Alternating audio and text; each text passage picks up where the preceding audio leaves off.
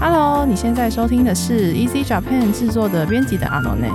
每周更新，适合喜欢日本、关心日本文化或想在放松状态下累积日文知识的你。我们会 update 日本最新的流行趋势，并从日本新闻中挑选大家会感兴趣的文章做题材。你可以在 Apple Podcast、Google Podcasts、Spotify、KKBox 找到我们，也欢迎使用 Easy Course 平台来收听哦。皆さんこんにちは、しおんです。安吉的今天这一集呢，是我们十一月，哎，十月，对不起，十月的新书《大叔之强》的特别节目。其实这一开始的时候，安吉就跟我说，要不要来做一集，就是《大叔之强》这本书的说书的节目。然后我一开始就觉得有点恐怖，就是就是可能感觉我没有做过 这种类型的，但是想说挑战，对首次挑战，但是因为这一本书呢是属于我们呃社科院这个书系的书籍，那因为它的性质都是跟社会议题比较有相关的。一开始其实是 Korea 他们先出嘛，对对，然后后来呢，我在审这一本《大叔之强》的时候，主管就有问说啊，你这本是要放在什么书系啊？然后就问 Korea 的编辑说，哎、放在你们那个社科院可以吗？然后呢，那个编辑就说。哦，可以呀、越多越好。原来还有这个故事哦，我不知道哎。他就是很欢迎，因为编辑其实是对这一类的议题是有兴趣的，所以才会想要做做这样的书跟读者们分享嘛。所以他对于这个书信可能是有他的期待，他觉得说多多益善，多多益善，所以就 Japan 的第一本社科院就是今天我们要介绍的《大叔之大叔之强强》。对，那其实因为我们在审书的时候，其实会想说，哎，台湾跟日本之间的社会，应该说台湾跟日本有没有相同的可能社会上的一些议题或是困境嘛？对，那可能那时候我在找的时候，我就觉得说，像是性别这个议题，可能是不论哪一个国家都会面临的。也是这几年比较媒体上一直对，就是不讨论。不论是像是之前的迷途运动啊，或是各式各样就是追求性别平权，或是 LGBT 法案等等，就是都是比较是现在热议的议题。所以那时候在审这本书的时候，就是一切都非常 顺利，就是 就是就开大门这样子，就是只要一去报告，然后大家都觉得说，哦，这样子的议题应该是读者们有有一些读者们会很有兴趣，就是很专注在这一方面的议题。这样，那确实是在像我们在邀请推荐人的时候，我昨天不是跟你讲说有个老师，嗯，他就是叶向田老师，然后他收到我们的证书之后，因为他帮我们写推荐短文嘛，嗯。他还说他会放一本在他任职的学校的图书馆图，书馆。然后呢，演讲的时候也会去帮我们推广这本书，然后我们就觉得超感动。好了，超感动对啊，但是我刚刚讲说，台湾跟日本有就是可能会有像类似一样一致的社会问题，可能就是所谓性别平等嘛，就是大家都还是在推动性别平权这个部分。不过呢，其实可能大家也知道说，大家普遍对日本的刻板印象就是男尊女卑。对，那其实。呃，我常常听到有人说什么哦，现在有改善啦，就是现在日本男生都草食男什么的，然后我就觉得说，嗯，就是就是是是这样吗？这可能是你的，可能是你自己的想法而已。那因为我就是在做这本书的时候，也有去查一些资料，可能像是呃世界经济论坛呢，他们其实在最近有公布，就是二零二三年版的性别差距指数。那这个其实在讲说世界各国性别平等的程度嘛。那其实日本还是一如既往的，就是总排名是有一百四十六个国家，那日本还是排在很后面，就是一百二十五名，然后还比去年下降了九九名这样子。因为这个议题，其实在日本本国他们也是常常在探讨，就是明日本是先进国家，嗯，然后但是他们的性别平等的。嗯、就是指数对，却远远都是落后很多很多先进国家。对，那可能像我看到他说第性别平权，可能第一名就是像冰岛、北欧国家这样子。那呃，日本在政治跟经济领域表现上啊，他们的性别平权都是发展中国家排名垫底的。那像是在《大叔之堂》这本书里面呢，也有提也有提一点这样子的事情。那安吉，你觉得就是以你的看法，为什么会造成这样子的状况？嗯，我觉得有可能是跟民族性有关。嗯虽然说日本他们不论是经济啊、社会啊，甚至是娱乐产业各种产业，他们在亚洲国家里面来说，他们嗯都是相对发展的快速且先进的嘛。但是他们真的就是唯独在性别平等的这一块，我觉得他可能不能说他没有在推动，或者是是没有进步，但是可能就是相对缓慢。嗯而且其实从剧啊，或是从漫画里面，其实多多少少还是可以感受得到，就是他们的作品里面展现出来的一些观念跟社会社会氛围，其实就是真的还是男尊女卑。比如说，就是可能女生结婚之后，就是会结婚隐退，就他们嗯就是会从职场里面离开，然后专心在家里。呃，打理家里，然后帮助家里，帮助老公，然后照顾小孩，这样。其实这样子的状况，我知道，就是目前来说，已经有很多呃日本的职业女性是在很很努力的，希望可以打破这个现状。嗯嗯不论是推动法令，或者是在公司内部可以争取到更多女性的福利，对，但是其实以以整整体的氛围来看，其实他们的一些包含配套啊，种种其实都还是嗯相对需要在更用力的推广。对啊，因为怎么讲呢？就可能我觉得跟教育或者是一直以来的他们的社会氛围有很大的关关系。就比如说，像之前有一天，我不是跟你讲说，就是我爸他有日本朋友要来台湾嘛，然后因为嗯他就不会日文，然后他就 他就逼迫我一定要去参一起去跟他朋友吃饭。然后那时候吃饭的时候，就是他的朋友是男生，然后是学校的老师，然后他的太太跟他的女儿就是都是有点算是家庭主妇。那可是最近有开一间小店，就是做咖啡厅这样，这也是最近才开始进行，就是小小的创业这样。那之前都是都做全职的家庭主妇，老婆跟女儿都是。然后重点是在吃饭的时候啊，我不知道我不知道台湾会不会，但是他们就是会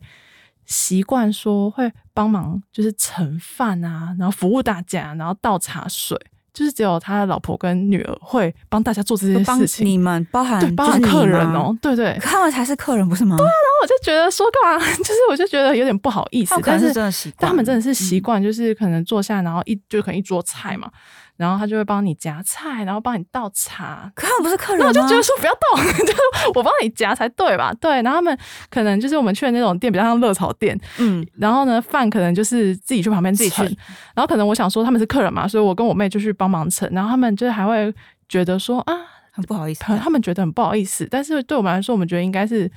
就是以客为尊嘛。然后但他们就会，我看得出来这是他们的习惯，就是还是说他们觉得就是他们来这边其实也是呃受你们照顾。对，可是可是就是男主人就不会懂，哦就是就很明显，就是很明显，就是 呃，他太太跟他的女儿就是会协助去。张罗这些事情，但是男主人就是会觉得哦，然后就坐在那边跟我爸聊天这样子，所以我就觉得这个从这很小地方呢，我就会觉得说，这算是小地方，他们还是有这样子的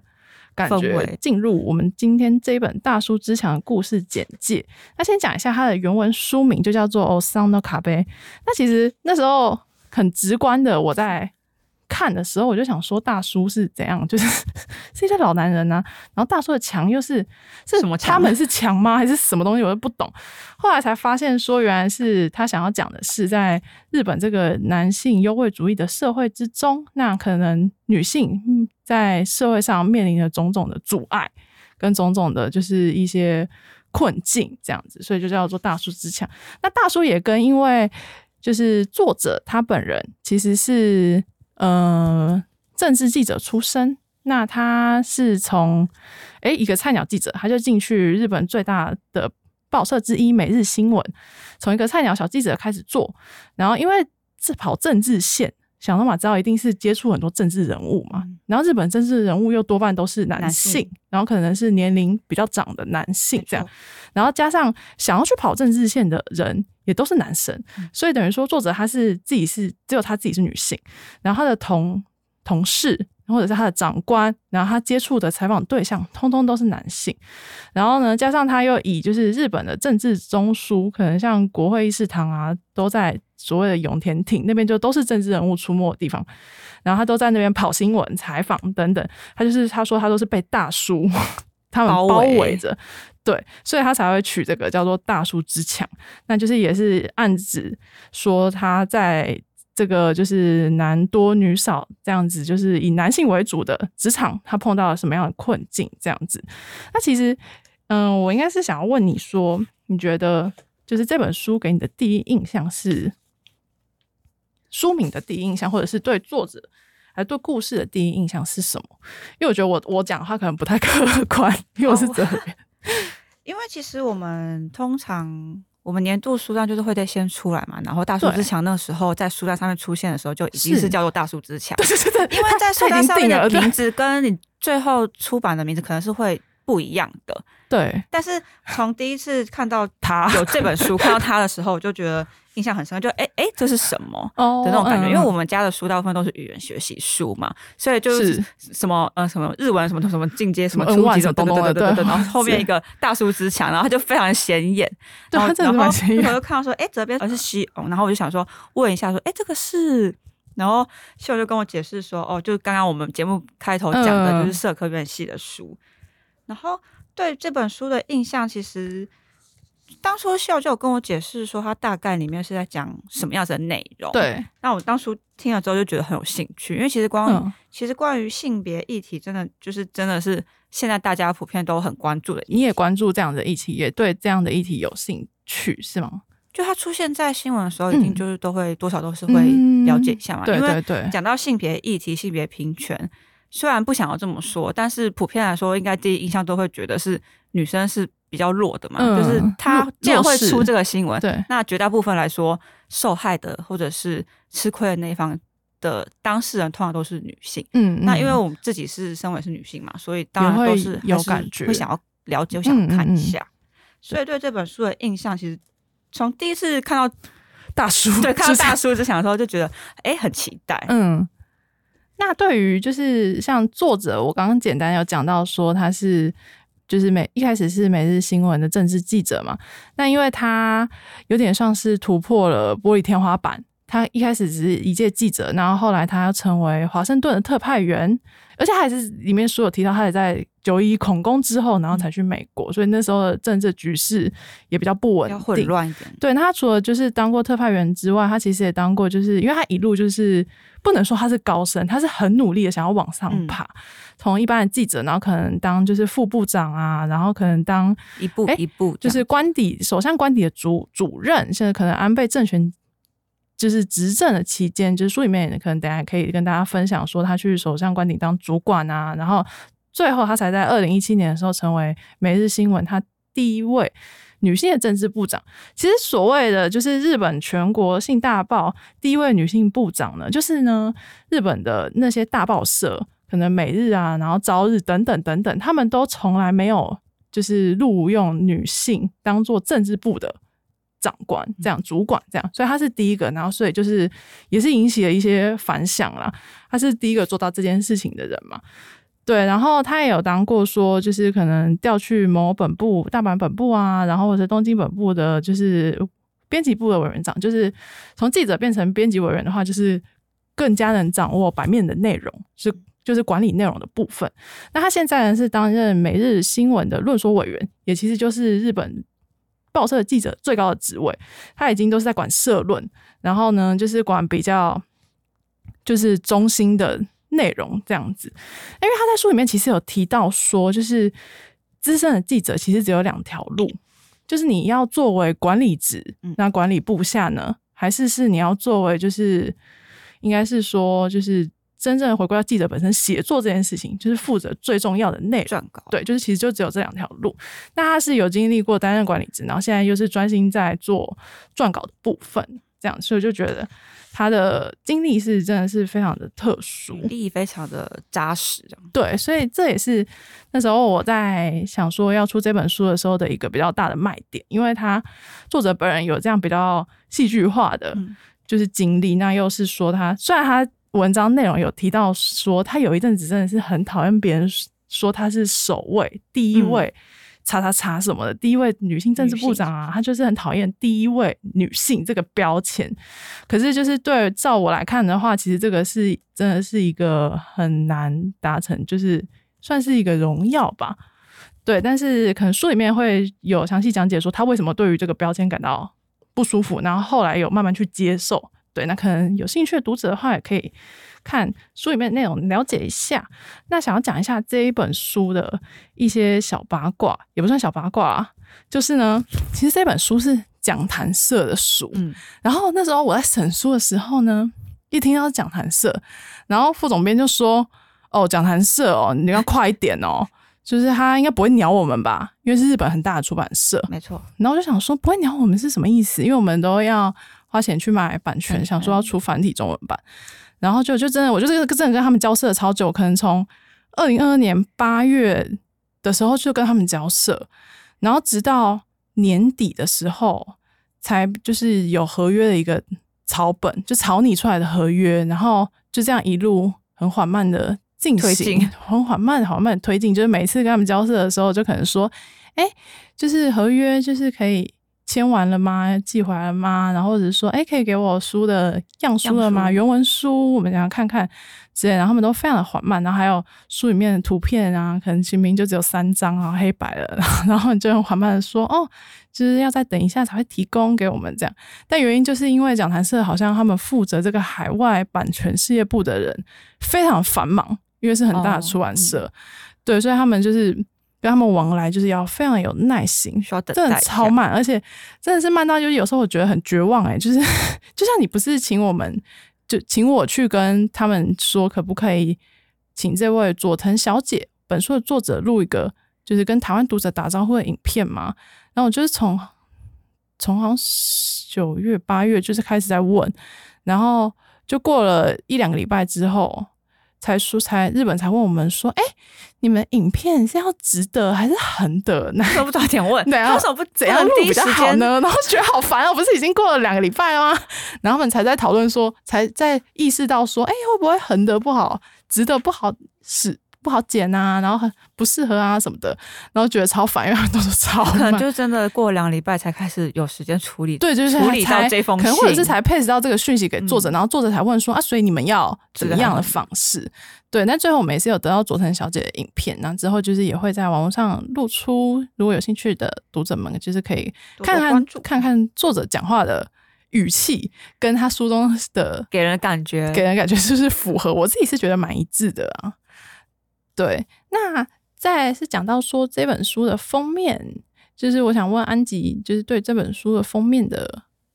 感觉感想。这本书的封面啊，我觉得光是配色跟第一印象就非常抢眼，因为它是红蓝，对，然后放在其实放在书架上，真的是远远就看到它，很显眼。你远远的看到它，不管是在我们自己社内的陈列书架，或者是我自己去成品的时候，其实远远就看到它，它就在正中央，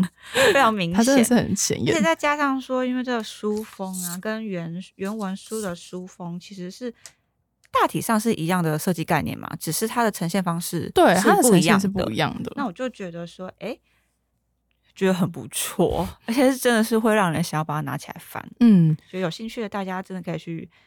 可以去书店，然后拿起来翻翻看。我觉得你远远的应该就会看到它了，超远 就是超醒目，超级醒目。因为其实这个这个封面呢是请万圣安老师设计的，那他有跟我分享说他对于这个封面设计的。设计理念这样，那主视觉呢？其实是因为我们有看到说有一个大，就是一个男性的脸嘛，然后他就说这是代表权威性别歧视的，就是大叔的一个剪影，那就当做说是阻挡前方去路的一座山，等于说有点像是呼应书名所谓的墙壁啊、阻碍等等。那剪影之中呢，其实它是用报纸来拼贴嘛，报纸的素材。那一直是他们所掌权的媒体文化，因为在就是可能政治媒体之中，作者也是遭受了蛮多不平等、不公平的，就是性别歧视。所以呢，这些报纸的拼贴呢，都不是完整的，它是一个碎片。那中间的那位女性呢，就代表说女性记者们，身为女性记者主角，奋力攀爬这座崎岖的山脉。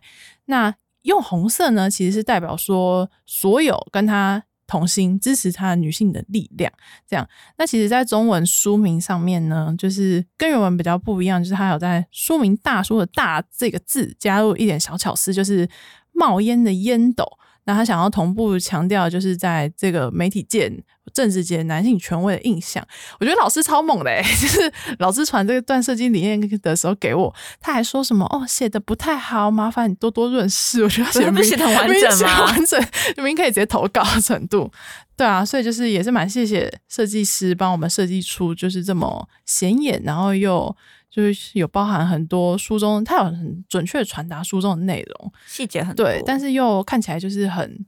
很有一致性就一致性，然后又有设计感，然后美学风格也都是非常的强烈。我还蛮感谢老师的，因为我觉得我一开始真的一直在逼他，你知道吗？就是因为这本书的内容其实比较不好去做一个具体的呈现，在图像设计方面，因为我们编辑跟设计师可能就是都约好交稿期间这样，然后但是呢，老师他就迟迟没有回信，就过了两天之后，我就很忍不住，我就说，嗯，老师不好意思，请问就是封面提案什么时候可以收到呢？他就说。对不起，我这几天一直疯狂在搜寻可以使用的素材，可是我怎样都找不到。就他就是很苦恼，他觉得这个，嗯，其实真的没有那么好发发挥。挥对，然后我就他就说，还建议说要不要可能另外找插画家去把可能主角的形象画出来，或者是大叔或者是高墙等等。但是因为那时候比较没有那么充裕的时间跟预算，所以我还是请老师用他的就是最直接跟他的经验去做呈现呈现，然后最后就呈现出超棒的封面，就是一拿出来，然后大家就说直接可以拿去卖，真的 对，就是可以直接卖的完整的程度，所以还是蛮感谢老师，虽然我也比他。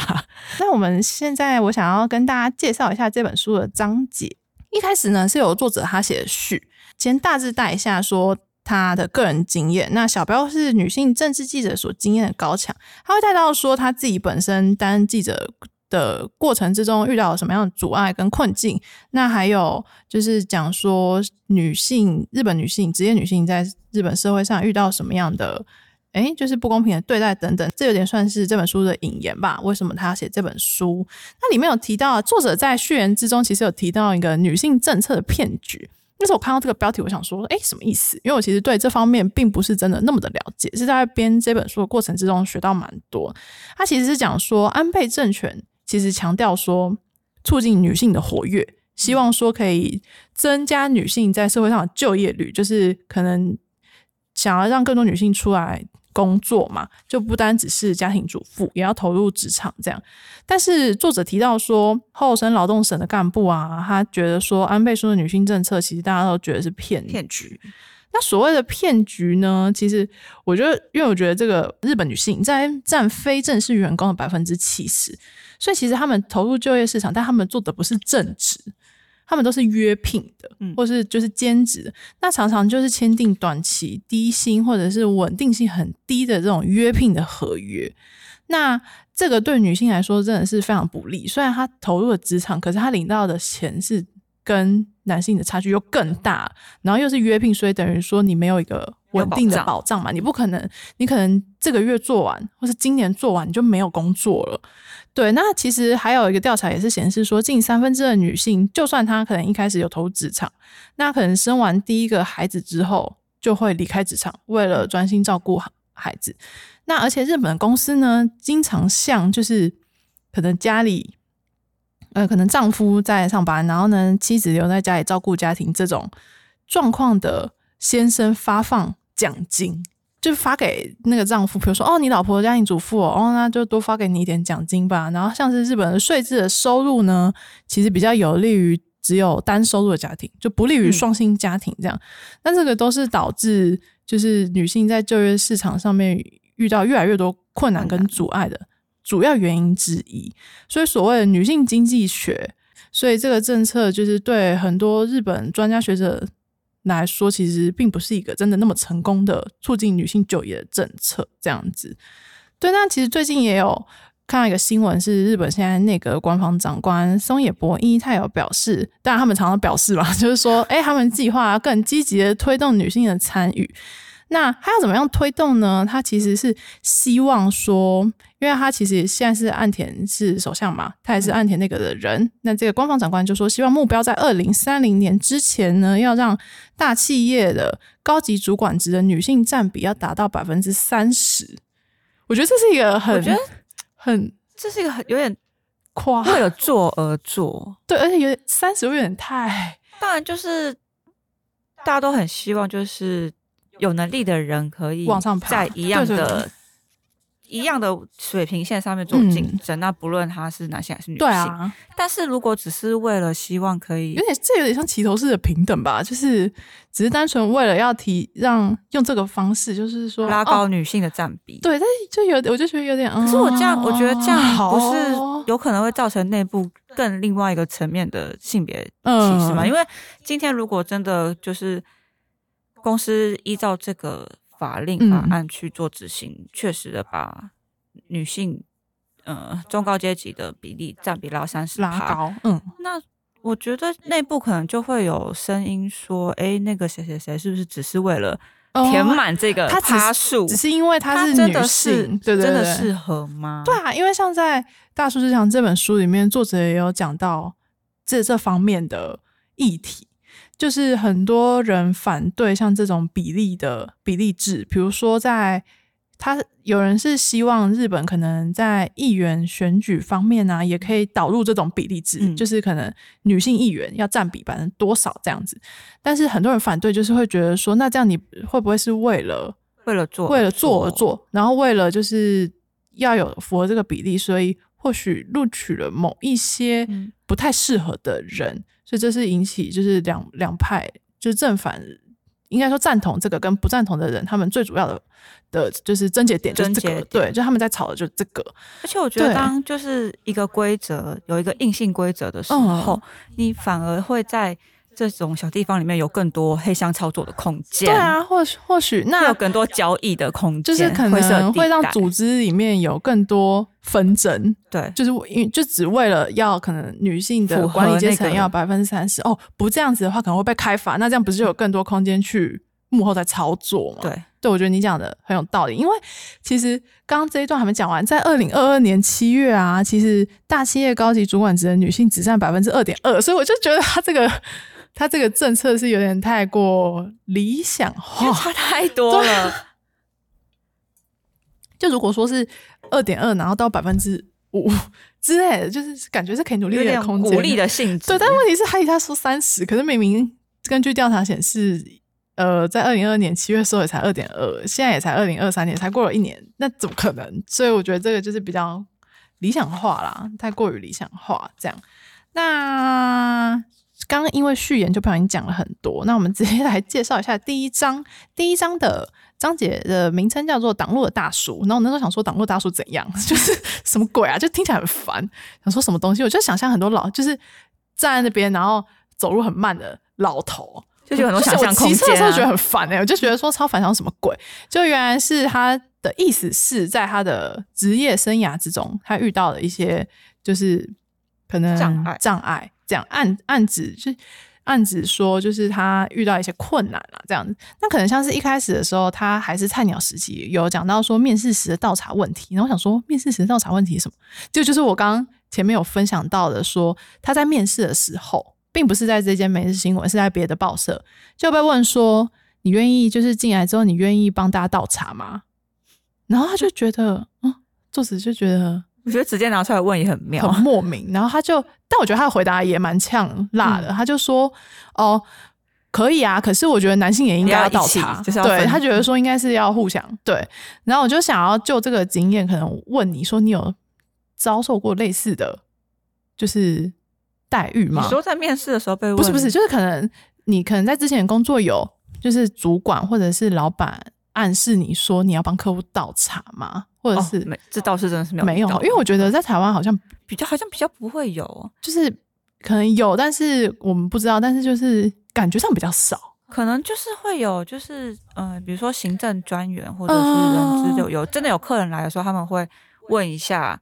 嗯、主管或者是负责接待的公司同仁说，哎，需不需要协助准备茶水 之类的。那有时候要的话，他就帮忙；那有时候哦也是会遇到不需要的情况嘛，嗯就可能他们自己有准备咖啡啊，嗯或者自己有嗯其他的安排的话，我觉得这种就是比较沟通性质跟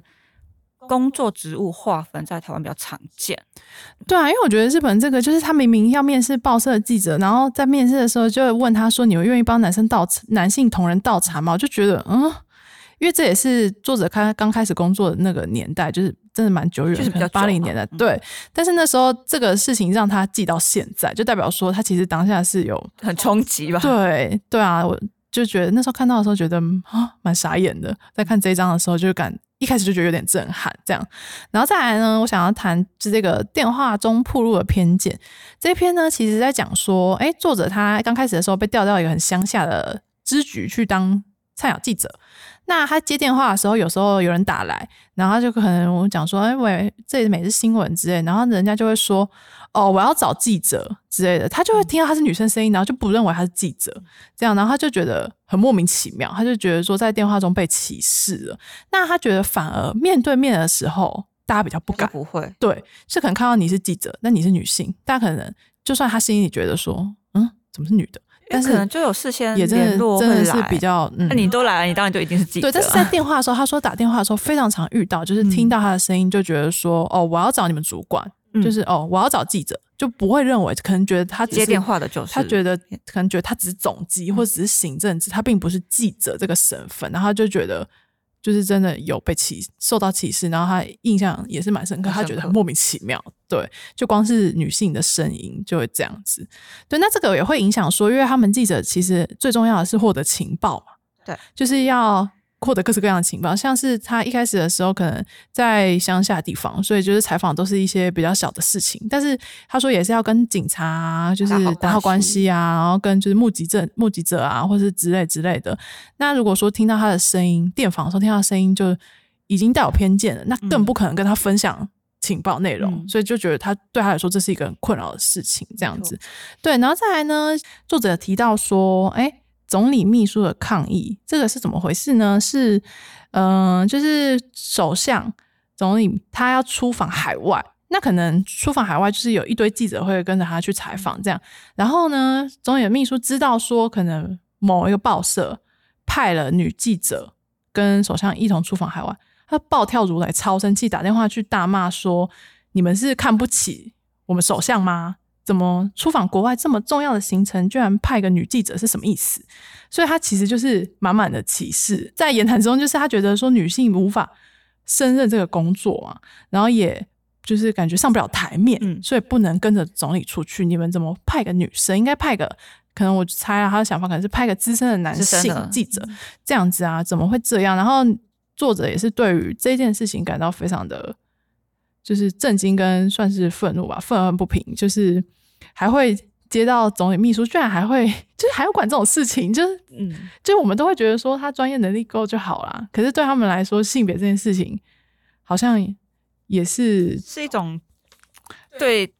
总理的，就是尊重，就是把性别这件事情放在尊重上面，我觉得就是还蛮不应该的，就是很落蛮落后落后的想法这样子。对，那也有提到说他们其实有一个。每天都要抢位置的竞争，然后想说什么鬼？那时候我看到标题的时候，想说要抢什么？原来他们就是要抢说，可能呃某个大头的大佬议员啊，他们就是早上可能从宿舍，然后坐自行车或坐自己私家车要去上班的时候，就只有那个空档可以接见那些记者们，然后可以在那个时候跟那个大议员就是问一些情报，然后他们都用抢的，就是谁可以抢到，就是坐在他隔壁，然后就可以。或者坐上那台车就可以得到有用的情报，所以他们就是很早就要去那边蹲点，就是很辛苦，蛮辛苦的一个过程。尤其又对于他可能是说男性之中唯一的女性，然后跟他们一起抢位置，然后才能抢到重要的情报，拿到独家。这样我觉得是日本政治记者还蛮特别的一个文化。因为为什么要坐上人家的车啊？因为因为好像议员们都不喜欢在。因为可能不想被看到，就是需要私密的空间，比较隐秘。他又很忙，他又不可能真的在他的上班时间见你，所以只好趁他一早要通勤的时候，都就觉得说：“天啊，好累啊！”他这个就很猛哎，就是很很日日式的一种想法，就是趁通勤的时间去去问一些情报这样子。然后还有像作者有提到说，就是他一开始在乡下的分局工作当记者的时候，他都是穿裙子，然后但是他。成为政治记者，又调回东京本部的时候，他就开始改穿裤装。他那时候想要去买一堆裤装套装，但是又发现说，其实那个他在他那个时代啊，卖女性的裤装的店其实很少啊，这好冲击哦，就是很冲击哎，就是像我们现在有买不到裤子的情况，对他就是现在想要连想要穿裤子当做上班的服装都很困难，他就觉得。真的让他很无力。就他除了为了改变穿着，其实是因为一方面是他想要去弱化他的女性特质，然后一方面是也是比较方便啦，机动性比较高，就可能他跑跑去跑，他跑东跑西去采访，因为他有分享过他的行程，可能一早就要去我刚刚讲的那种议员宿舍蹲点，然后接下来要跑去某个可能什么什么会去听记者会，然后可能又要去某个就是关联。可能政治派系相关的某个大楼，然后找谁，然后整个整天都这样奔波，所以他就是后来改穿裤装，而且呢，他因为有目睹过，就是穿裙子的女记者，然后可能真的爆累，可能在类似记者俱乐部那种地方，或是某个大厅在等议员的时候，他就是这样整个倒在沙发上睡着，然后就看到就是其他男记者就是在讪笑他，就是可能因为他穿裙装，可能睡着的时候坐姿不是那么得体，然后大家就是会。讲闲话，然后用就是那种眼神去看待，他觉得很不舒服，所以他想要避免这件事情。那我想要分享一个，就是我在前第一个公司的时候，一个跟服装有关的事情。就其实不是我啊，其实是我的后任的编辑。就是呢，后任编辑有一次跟我聊赖的时候，他就跟我讲说，他去参加某个类似记者会那种场合，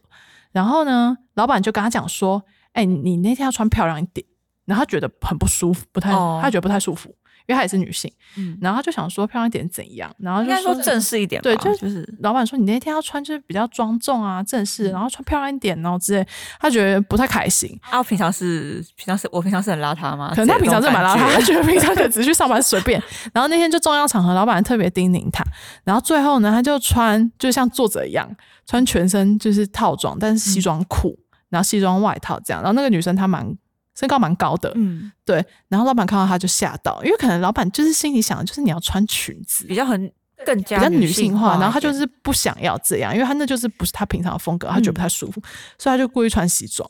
然后说老板就有点傻眼，但也没有说什么，但就看得出来有点傻。然后他就觉得说管他，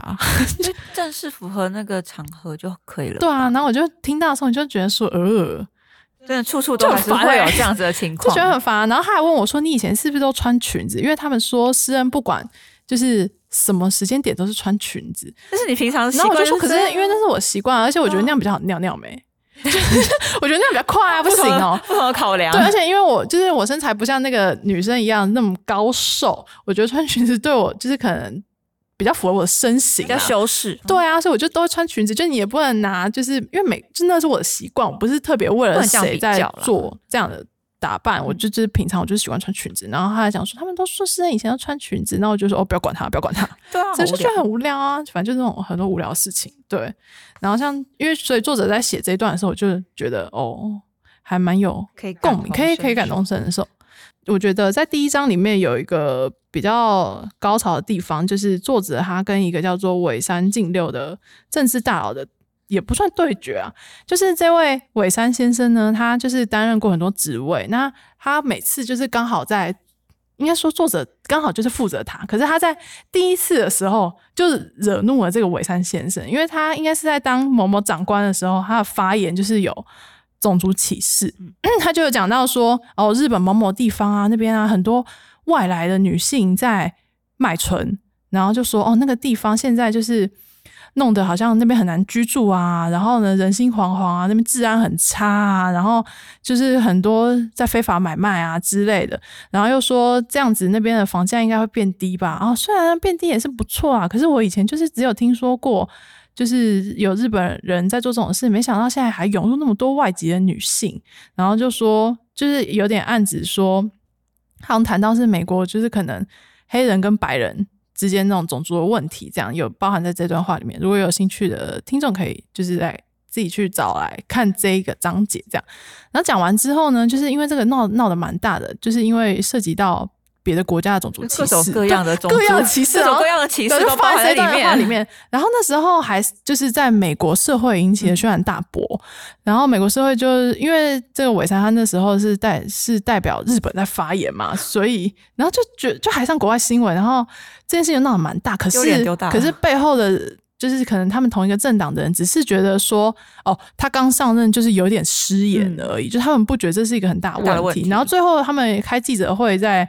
就是呃，可能为了这件事情做一个讨论的时候呢，作者他那时候是菜鸟记者，然后但是他就被前辈交代说，你一定要做点什么，就是你可能要问出一些比较关键的问题，这样。他有收到这样指示，所以他就是很尖锐，一起一直追问伟山先生说，就是你可能你在做这种这做这些少数歧视的发言，你为什么会讲出这样子的话呢？那你有想要下台吗？类似这种的，然后那个伟山就超生气，他就盯上他，因为他就觉得说他很白目，因为其他记者可能忌惮伟山的势力，不敢随便问，尤其又是在这种公公众场合，然后所以从此之后伟山就盯上他，然后就是很讨厌他这样，然后但是偏偏。就是作者又一直要负责尾山这个人，然后像是他有讲到说，可能去呃议员的或者是就是政治人物的那些官邸宿舍，然后每天尾山早上可能都会花一个小时见记者们，但是呢，他就是都不正眼看作者，然后也不太给他什么情报，这样就完全视他为空气。这样，然后这样就是过了很长一段时间，而且伟山他还喜欢发过期的东西给记者，我觉得那很白痴哎。就是说，哦，可能伟山跟记者们会谈的时候呢，就是偶尔会收到一些土产，我们要给对，但是呢，就开始发给记者，然后记者们一边吃，像作者说他吃下去觉得说哦，好好吃哦，他看一下包装，然后呢才发现其他其他记者窃窃私语说哦，又是过期的，又过期的，但是大家还默默把它吃掉，我觉得说这个人怎样，就有点就是平常就喜欢发一些过期的东西，对，但是又好像一副。是好意，就是说，哎，这给你们吃啊，这样。但反正作者跟这个尾山相处了蛮长一段时间，但最后尾山先生可能是有看到作者努力努力，就他他很可能算最后是算是欣赏他的工作态度，所以开始到某一个时间点，他就渐渐会开始。让他访谈他，然后给他一些情报，这样，然后但是就是又好景不算到很长。后来呢，又因为尾山他私人打高尔夫的行程之中跟别人说了什么，然后就是被媒体知道，然后就爆出来。然后呢，身边的尾山身边的人就说：“哎。”只有作者知道你的行程啊，因为作者那时候的职位可能就是刚好有听到尾山他私人的行程，那一定就是他泄露出去的，就是这样那边煽风点火这样。然后尾山超生气，在国会议事堂遇到作者的时候，就在众人面前之下，然后跟他讲说：“是不是你泄露的？你在做什么？”类似这样，就是你凭什么？然后作者就觉得还蛮莫名其妙，但是尾山又很凶，就很生气，他瞬间暴怒。然后作者就要想要解释说。不是他泄露什么，但是但是尾山就已经生气，听不进去，对他听不进去，当下情绪来听不进去，然后其他人就一直帮腔说这是误会，就是他他其实不是他泄露，他根本不知道这样。然后最后还有一个记者跟作者讲说你被陷害，就是你是被人家你被人家弄了啦。然后尾山才这么生气这样子。反正我觉得第一章的时候，就是很多时候在讲他跟尾山这个人的。事情的时候就是很戏剧化，就还蛮精彩，算第一章的一个高潮。这样，但再来第二章就是也是比较比较沉重啊，就是他讲的是骚扰的现场。他有提到说，不论是哪一种骚扰嘛，比如说父性骚扰、母性骚扰、性骚扰啊，或是权势骚扰这样子，跑啊哈啦之类的，各式各样的骚扰。那其实他一开始就是有提到说，从性骚扰为一个开端，就是他他有分享说他以前遇到性骚扰的经验，就是。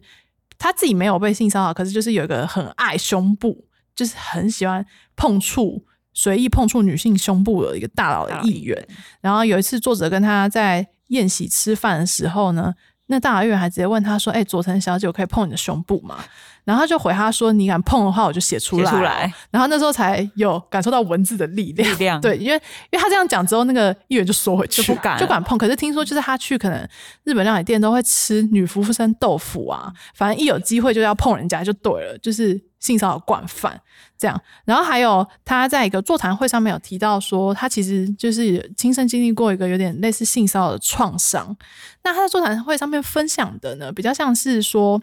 他跟一个呃，就是年纪很哎，应该是说他跟一个议员，然后约在呃，可能宿舍吧，然后一对一访谈。啊，应该说一开始是团体，但是不知道为什么其他记者都没到，然后就演变成这个一对一的局面。然后讲到一半，就是访问访问到一半哦，他跟这个议员也算是蛮熟的，就是也蛮多有接触。议员就突然要强吻他。然后呢，就整个要亲过去这样，然后作者就把他推开，然后就说请不要这样，然后议员就一副无所装作没有这件事，无所谓。然后作者就是觉得很恐惧，所以他就赶快离开。然后离开的时候就有看到秘书，就是跟他对到眼，秘书可能在别的房间或在外面，然后就是一副好像习以为常，因为作者可能脸色不太好看，但是那个秘书就是很纵容这件事情，然后这也是在晚上发生的事情。然后作者因为很惊吓嘛，所以他回去就跟他前辈分享，讲说刚他遇到这件事情。然后他说，让他感到欣慰的是，前辈并没有跟他讲说这个没什么大不了，或者是说。就是那你就不要去啊，忍一下就好。他说他说什么也没有怎样啊，直接他没有这样讲，反而前辈是跟他讲说好算了啦，你不要再去那个人那边，以后不要再去对，不要再去访问他，就是类似说不值得，就是你要保护好自己，类似这样，所以他才觉得被救赎了。要不然那时候可能如果前辈回应他说哦又没怎样，或者说这又没什么，是另外一种伤害，他就是会。可能真的会觉得很绝望吧，对，所以他也有提到说，可能是因为那时候他的他的前辈就是对于这件事情的反应，他有讲到说，有时候性骚扰没有办法预防，但是呢，重要的是。周围的反应发生完之后，周围的人是怎么样去看待跟处理这件事情的？对，所以这个算是他在讲座谈会上面回想这个他年轻时候发生的事情，最后就就是有流眼泪，就是他才意识到说，原来这件事情，因为他除了跟前辈讲过之外，没有跟不不太有去跟别人提，才其实在他心里其实是一个创伤。那那天在座座谈会这种公开场合把它讲出来，也算是。跟自己和解，就是抒发出来这样子。到了第三章，他就是会谈谈说，我刚刚一开始有提到说，哎，他是首位全国日本全国性大报首位女性政治部长。他其实就是一开始的时候真的很讨厌这个说法，他觉得是被贴标签。那他里面有讲到一个所谓的玻璃悬崖，一开始我只知道玻璃天花板，就是我我猜数学前，就是后来呢，他讲到说的玻璃悬崖其实是呢，嗯，在。这个组织面临危机的状况之下，可能岌岌可危，不太稳定哦，或者是发生什么重大的变故，就越容易推派女性的领导者出来。然后我就觉得说，哎，这个是为什么？作者就解释到说呢，因为，嗯，当那个组织就是不太稳定、有危机的时候，你推派女性，那他们会觉得说，先是不能让。呃，男性去做这样子有可能会失败的事情，风险比较高。对他宁愿女性去承担这个风险，然后再来就是觉得说，反正是女性如果做不好的话，就算。如果真的怎么样了，就直接舍弃。就是也可以说，反正就是他能力不够，嗯，之类。这是所谓玻璃悬崖。然后作者在提到这个名词，跟他讲述一些例子的时候，我其实觉得超惊讶的，因为我真的是不知道原来。组织内就是真的会有人是这样子的想法，这个我有听，真的我倒是有听，真的哦，就是比较政治操作，就是企业里面的政企业里面的政治操作才会说，就是现在情况不利，就是让女性当就是情况未明的状况之下，如果突然换上了一个嗯。之前就是大家预期之外的领导者的话，那可能就是。会有这种层面的考虑考哦，原来是这样。反正这个真的是让我还蛮震惊的。然后接下来他就是也有提到说，哎，他终于升任了政治部长，可是呢，却是他偷偷摸摸被通知，这是怎么回事呢？就是他有一次，呃，在就是一般上班日，然后就被叫到那个办公室说，哎，接下来会让你当政治部长哦，然后就这样。就就没有任何，就就只有主管跟他两口头口头讲，然后也是就是比较在私人空间，而不是在整个部门面前宣布说他是接下来政治部长之类，也不是在会议什么的，也都不是，他就是偷偷被叫去，然后他就成为了政治部长，然后就说政治部的一些前辈们想要帮他办一个欢迎会，类似这样，然后所以这个消息就传出去，然后他里面有提到一个很有趣一点，说他说记者们都很在意人事异动，因为他说记者们本身就是很。喜欢收集情报，这是也是他们工作，也是他们的兴趣。他们兴趣 对，然后他就说很多很多，就是他常听到别家的男记者就说什么哦，可能最近都在忙采访选举，才然后忽略了自己忘了 follow 忘了 follow 人事异动，就自己被调去就是很远的地方，觉得哦，就是就是没有在注意这个人事异动的前兆，他忙着顾。选举的报道，一回头发现被调人，发现说血怎么被调走了？他觉得说很不甘心之类，然后反正他们记者们都很对于这种情报很敏锐，很有热情，也很热情。而且他升任政治部长的时候呢，他。在被叫进去之前，还先收到了在国外的同事打电话来说：“哎哎哎，你知道吗？哦，我想你应该不知道啊，你消息都不太灵通。听说你这次会当政治部长哦，然后太灵通，然后觉得说为什么国外的人会比他早一步还要知，比他早一步知道，所以代表说记者们的对各自有各自各自的情报网，然后反正他就是有点错愕。”就这样。其实他在这一章里面也有讲到说，哎，家里有小孩女记者有什么样的困境？就是因为记者的工作性质，像他讲说，可能清晨就要去跑新闻，然后到了可能很晚都还在赶稿，因为要赶早报截稿时间。这样，那对于有小孩女记者来说，根本就不可能所谓的朝九晚五嘛。对，所以书里面就是也有提到说。日本有所谓的短工时制度，就是给有记呃有小孩的呃职业女性或者男性，就是可以选择说你的工作时间缩短这样。那里面的女记者就是她很难真的去用这个，就算她使用了，她也不完全真的是，她根本没有机会休息。比如说，好，假设她早上。到了早上上班，然后到了可能三四点跑去接小孩，这样好了。然后接了小孩之后回家之后就要忙着做饭，然后喂小孩吃。然后那个记者就说，在那个时候他可能还是会有相关工作会进来，然后最后就只能趁着就是可能他让小孩看哆啦 A 梦，然后空档对空档，然后他就可能赶快打电访或者是赶快写稿之类。然后就是其实并没有真正解决这个困境。那当然是说里面有提到说可以用钱去。解决像是比如说托婴嘛，那因为日本好像是在据书里面讲，可能就是有几岁以下的小孩去托育是政府会付钱的，但是你托育的时间是有限制，可能是不是早上八点到晚上五点之类，那可能记者的工作没有办法真的那么准时在五点去接小孩，就要额外再付钱，然后让小孩托育到更晚，这样，那或者是可能双方就是男方女方都是记者的情况之下，就更加的。艰困，就对于养育小孩来说，那我记得你昨天有跟我讲说，对于就是家里有小孩的同事，就是你以前在职场上面有遇到这样子的同事，然后就是你有一些你的 想法，应该是说我之前的某一份工作。就我第一份行销工作，其实就是因为当初团队里面有两位同仁陆续，刚好他们陆续一个生完换另外一个，真的哦，嗯，对，所以就请育婴假，对，就是育婴留停，所以才会产生我当时应征的职位，其实就是嗯。所谓的代理职，嗯，对，那因为刚好就是我有在负责面试的朋友，最近在跟他聊天的时候，他有提到说，其实嗯，当然。嗯，社会都会期望说可以，因为现在生育率那么低嘛，所以当然就会反反面检讨多检讨到说，希望期望嗯社会跟公司行号可以对于嗯生育小孩家里有小孩或者是正准备要生育小孩的家庭有更多的资源。对，像在书里面也会有提到这一部分，就是大家都是很希望公司或是政府可以有。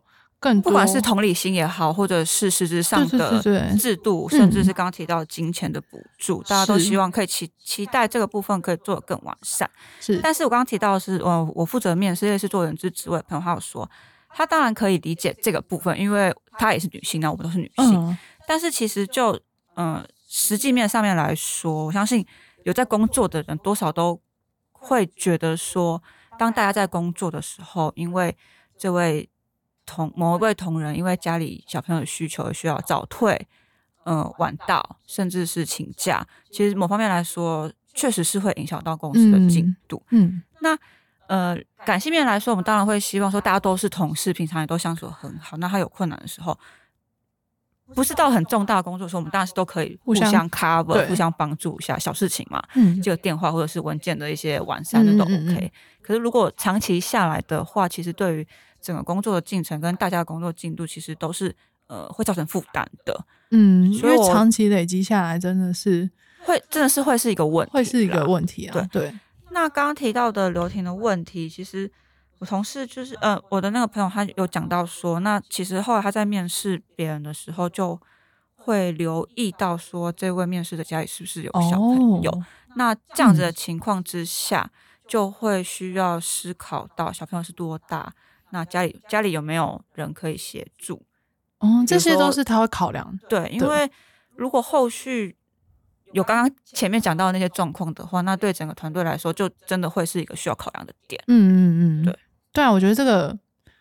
应该是说，在《大叔讲》这本书里面，作者是花了蛮大的篇幅在对于这这个，就是可能家里有小孩的职业妇女，跟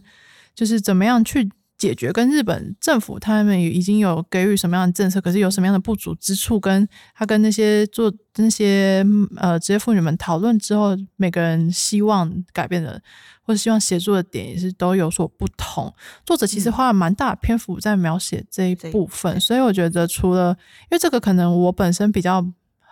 可能我还没有到那个阶段，我比较没有共鸣。但是我觉得这个会或许会是众多读者们，如果你有这样的身份的话，或者是你之后有这样子的打算，你有这样的人生安排的话，你可能对于作者的描写也是也是有能够感同身受，或者是能够可能去反思说。哎，那台湾的社会或者台湾的政府，他们做出来的政策跟日本的政策又有什么样的不同？跟有就是有比较好的地方，但是可能也有比较缺乏的地方。这样应该是说回归到我刚刚讲的说，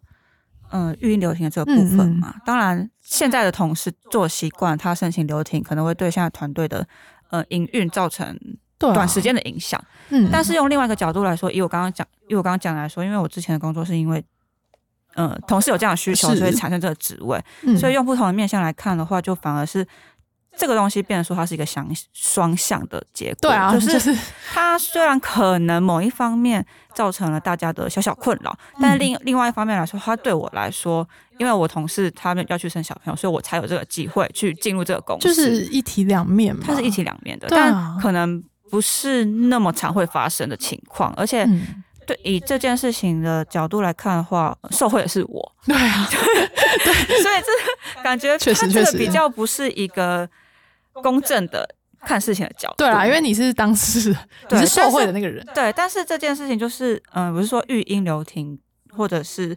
呃职业妇女有养育小孩、照顾照顾家庭这个需求，是一定大家都会遇到，跟大家都可能会间接遇到的状况，有蛮多可以去思考。的点对啊，所以觉得说对于这部分想要看到更多讨论的话，也非常推荐我们这一本大树之墙，里面有花蛮多篇幅在进行。最后呢，其实我们有透过就是版权代理，然后直接问到作者本人一些问题。那这些问题像是有一个问题是安吉想的。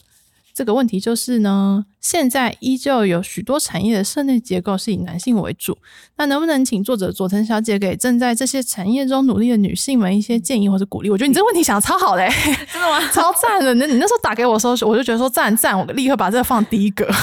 这真的是我自己就是本身也觉得还蛮好奇的。对，因为既然就是作者就是佐藤小姐，她竟然会写想要出这样的一本书，那代表她对于这个议题是很有想法、很有见解。是，然后很多。嗯，应该说大部分的情况之下，这样子的社内结构是以男性为主的产业，其实很多，其实包含可能警察，很多产业都是，或者是呃，刚刚就是这本这本书的发生的政治政治圈也是，不论是我相信政治圈，不论是哪个国家，绝大部分应该都还是会以男性为主。嗯嗯。那这样在这样子的一个社会产业结构之下，我觉得佐藤小姐她应该会。对于这个题目，应该会有很多他个人想法，就很想要问问他。对，那他的回答是呢？这本书其实在叙述关于在男性主导社会中，职职业女性所面临的高墙嘛。那当然是以日本政治界跟政治媒体为背景。可是呢，他就像你讲的一样，他觉得说我们面临的就是性别不平等的这个问题呢，其实是有可能在各个行业都可能会遇到。那在写这本书的时候，就让他更加的去意识到这个事实，因为他可能就是有访问蛮多职业妇女，那可能大家都是不同的业界。那再来呢，他说他觉得有许多日本的男性其实并没有意识到这个问题。那相较之下呢，其实许多女性都在经历这些，就是被歧视，可能或者是她心里有受伤，那她可能不断的压抑自己的情绪，强迫自己去就是去符合这个社会的要求。那他也。在写的过程之中呢，他有再次就是不断去想到这一点。那他在讲座上就有也是有回答这个问题。他告诉日本女性说：“呃，你不需要再逼自己更加努力，或者是你不不用去觉得说。”这样子的社会的氛围跟这样社会的结构是你的问题，是社会需要去改变。那有人就问他说：“那要怎么样让别人去听到我的我的声音，我的想法？”嗯，然后他就说：“首先，你可以先尝试跟你身边、你旁边的女性去就是交流、讨论、讨论，然后你就会发现，其实很多女性都有类似的问题。那接下来你可能就会想说：哦，那我们再就是再多找几个人。”就是让这个话题扩大，嗯聚在一起，然后就是说喝一点茶，或一起喝酒，我们来讨论这个议题。他觉得说用这种方式去表达，去用言语去讨论、思考并沟通，其实很重要。他相信借由这样的过程，终将会成为一股巨大的力量，嗯然后能够去推动组织内部的改革，最终可以期待可以达到社会改变。我觉得他回答的很好，不愧是、嗯 不愧是就是最资深的的记者，就记者出身，就是他写的很有条理，然后循序渐进，文笔又很好。而且我觉得他这一段呃答复最主要的核心想要传达的理念，应该就是去讨论，对不要避而不答，或者是当做没有这件事发生，就是不要默默忍耐，应该去把你的想法说出来，或是跟别人讨论。那你或许就是像讲，会发现说，对他可能令对方有遇到这样的问题。本来一开始可能觉得是只有自己嗯有这个状况，然后很孤单、很绝望，但是其实你一开口一寻求大家的意见之后，会发现说，哎，其实不是这样的。就不只有你，甚至你可能会发现说，有很多人已经在为了你遇到的这个问题去做更多的努力。嗯，对，所以我觉得他的回答真的是 非常厉害。真的，佐藤小姐不愧是真的佐藤小对。那我问他说，在写这本书的时候遇到最大的阻碍是什么？因为他其实，在后记有稍微提到一点说他有跟就是比较熟的政治人物或是就是记者、其他前辈记者提到说，他要写这本书，即使他已经这么资深了，嗯他们还是跟他讲说：“你确定你要写吗他们还是觉得很敏感，？”就是很敏感，然后就然后还有人跟他说：“你应该不会被赶出去吧？”有赶出政治界吗就？你会不会就失去失去每日新闻这个工作啊？之类，他他们就有人是觉得有点危险。嗯那当然也有很多人觉得说，哦，好像很有趣，写我的故事，我就超我觉得应该蛮有趣的、啊。对，就是有人说可以把我写进去哦，就是大家觉得说希望也可以登场一下，希望可以就是为这本书做一点贡献。对，那他说，就是遇到最大的阻碍是，他不希望这本书变成一本单方面去攻击大叔的书，嗯。因为他其实有提到说，其实大叔他讲的是那些就是以。呃不愿意去改变男性嗯。优惠主义的社会，然后不愿意去改变自己的想法的人，但其实也有，其实也有，也有呃，女性也是有这样的想法他说，其实大叔并不是真的单一指男性的男性性别，他说是就是那样子的想法，那样的价值观没有办法去改变，没有办法去就是朝性别平权去努力的人，那一类人，才叫他在里面称为大叔嘛。对，然后他就说他意识到必须要让女性，而且也让男性在就是不会反感的情况之下去阅读这本书。那有的女性读者刚刚说，我希望你可以写写的就是比较严厉，就写的比较有批判性。但是相反，男性读者则说，可是如就是如果你写的太过于就是强烈用涩牵涉或用批判性的字眼的话，对他来说阅读上会变得有点困难，就是不好门槛去阅读会比较门槛会高变高。那他觉得说，认为这种反应的差异呢，是呃，有的女性对于就是所谓性权平权这些这个议题，其实是有理解，有比较好的理解。那有许多男性其实还是没有想去理解他，跟或者是压根不在意。那除了他自己之外呢，书中其实收录了很多女性朋友跟熟人的故事嘛。然后呢，他说有那些人其实在分享自己被性骚扰经验的时候呢，他就是讲到哭。对，那他们一开始接愿意接受采访，说你可以写出来，但是后来可能又又想一想，又觉得说，希望他可以写的比较中立点，嗯就是不要写的太过会刺激嗯。到男性这样子。他觉得说，在所以这个部分真的是让他非常困扰，他要找出一个平衡，在写的时候遇到这样的困境。他就说，因为他是活跃在报社的资深的记者，他不想要就是因为这本书去伤害某些同事，可能曾经跟他有过什么样的互动或是摩擦的人，但他也不想要以一个太过天真的方式，就是去太过不切实际，或者是太过就是不符合社会真实的情况，所以他觉得真的是不好去平衡。嗯。他遇到困难是这样，想东马知道，因为在取得这本书的授权的时候呢，不只要取得作者的同意、出版社同意，甚至每日新闻也要同意。耶我那时候很惊就是他讶，他的公司嘛，对他的公司要同意就是我们可以授权繁体中文版，我觉得超惊讶的，因为我从来没有听过这种事，连他的公司都要统一。对，所以就变成说，可以想象他他在写作的时候有遇遇到这些种种困难。好，那我们今天大叔之强的说书的特别节目就到这边。如果呢你喜欢我们的节目，你可以帮我们留言或者打五星评分，又或者是可以告诉我们，就是你对于我们今天谈论的这些议题的一些想法，都可以跟我们说。